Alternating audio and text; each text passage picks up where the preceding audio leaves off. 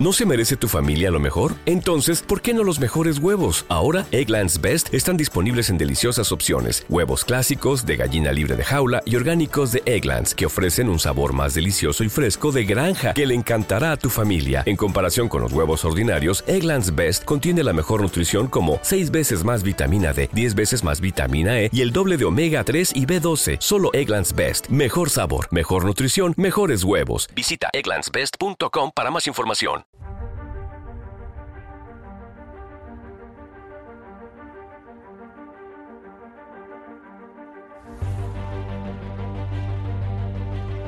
El viajero de la ciencia te invita a dejarte llevar por la curiosidad.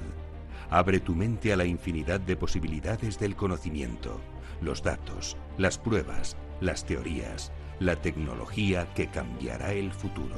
Todo cabe en un camino que se abre ante nosotros y nos despierta la necesidad de indagar en nuestro entorno y hasta en el último extremo del universo conocido. El viajero ya está en marcha.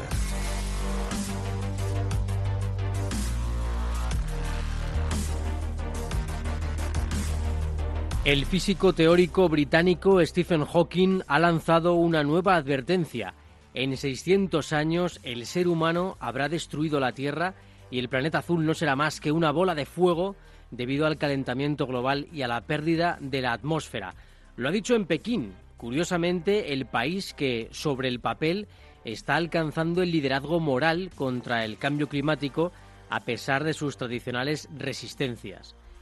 Hawking asegura que los humanos debemos buscar nuevos planetas, migrar, por ejemplo, a Alpha Centauri, y pide financiación para desarrollar pequeñas ondas que viajen a una fracción de la velocidad de la luz, lo que nos colocaría en este planeta en unos 20 años. Pero de momento no podemos alcanzar con nuestras naves los 300.000 kilómetros por segundo a los que viaja la luz, y esta actitud parece derrotista. A ver, me voy a explicar, porque Pocas personas han superado tantas dificultades como Stephen Hawking. Es un ejemplo de optimismo y de superación.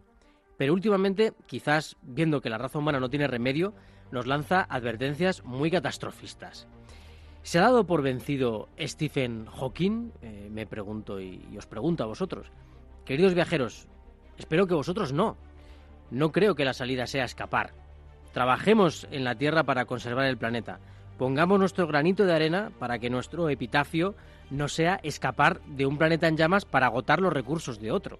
Mejor sería que fuéramos recordados como una especie que aprendió de sus errores y siguió viviendo en este punto privilegiado del universo, en este punto azul que llamamos Tierra.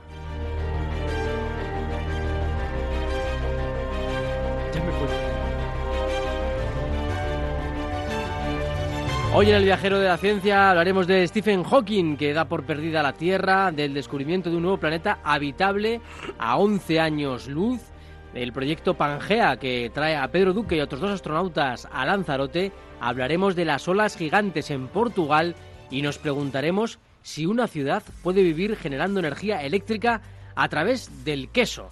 Todo ello con nuestro equipo habitual, Beatriz Álvarez, que está hoy ahí justo enfrente. ¿Qué tal? Aquí estoy, aquí estoy. Ara Rodríguez, que la tenemos, eh, bueno, la tenemos trabajando en la redacción, porque la pobre tiene la garganta hecha polvo, como imagino muchos de vosotros, debido a esta maravillosa contaminación que tenemos detrás en la ciudad de Madrid y que no llueve absolutamente nada, por lo que tenemos todos los pantanos, hasta los gallegos, incluso yo diría que los gallegos más todavía de lo normal, secos, eh, casi, casi, mm, bueno, en fin. Eh, Sara Poza, que está aquí también con nosotros. Monotonía anticiclónica, así lo llaman, y verdad. Es una monotonía terrible esto de que no llueva. Monotonía anticiclónica, me gusta el término. Lo es que pasa es un término meteorológico, no me lo he inventado yo, ojalá. Ya, qué curioso, ¿no? Eh, imagínate a Brasero, que es lo contrario a monotonía, diciendo, tenemos una monotonía aquí, ¿no? Que es un, es un espectáculo este hombre. Pues, pues bueno, es un... Para finales de, de mes poco- parece que cambia un poquito la situación. Venga, venga, a ver si llueve un poquito y hay un poquito de tormenta. Y también a Teresa Gundín, Buenas noches, Carlos. hoy nos has traído hasta dibujos, que luego Hoy hasta dibujos para explicar las cosas bien. lo vamos a compartir luego por redes, ¿no? Estos dibujos sobre las olas en Portugal. Efectivamente, en Nazaré. Ojo a todos los surferos, ¿eh? porque os va a interesar muchísimo el tema. Ya sabéis que Teresa Fernández está en la gestión del proyecto, Alberto Coca está a los mandos del sonido más científico y quien les habla, Carlos Alameda, al micrófono y a la edición. Vamos a dar lo mejor de nosotros mismos porque os vamos a contar todo lo que hemos aprendido durante la semana de ciencia y de tecnología.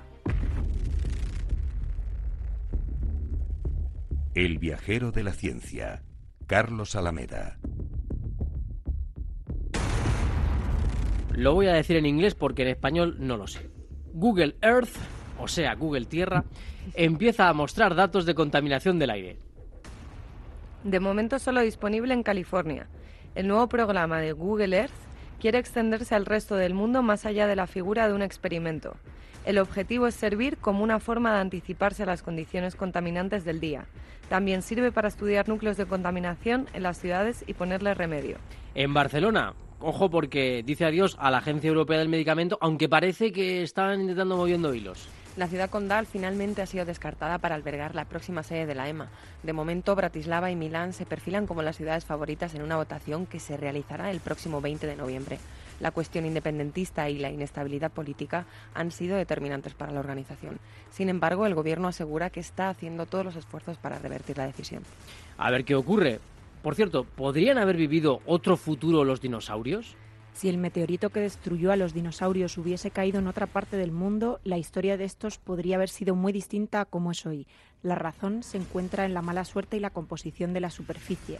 De haber caído en una zona de mar profundo, los desencadenantes que destruyeron a los dinosaurios no se hubiesen sucedido uno tras otro. Y quizá hubiéramos tenido una raza inteligente de dinosaurios, que es una de las cuestiones que si vais al museo aquí de, Ciencias Naturales de Madrid, os vais a encontrar con una reproducción de cómo hubiera sido ese dinosaurio evolucionado hacia algo parecido a un humano. Es súper interesante, si podéis acercaros. Segunda alerta de un grupo de científicos internacionales para salvar nuestro planeta.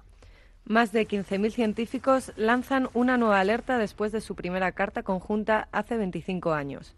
Aseguran que los problemas medioambientales son ahora mucho peores, que amenazan seriamente el bienestar humano y que causan daños sustanciales e irreversibles a la Tierra. En su opinión, la falta de acceso a agua dulce, la extinción de las especies, la deforestación y el cambio climático exigen cambios inmediatos en nuestro modo de vida. Y la atmósfera de Plutón es mucho más fría de lo que se pensaba. Durante el verano de 2015, la, visión, la misión New Horizons llegó a Plutón.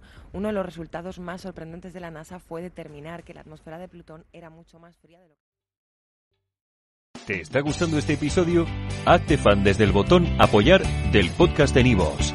Elige tu aportación y podrás escuchar este y el resto de sus episodios extra. Además, ayudarás a su productor a seguir creando contenido con la misma pasión y dedicación.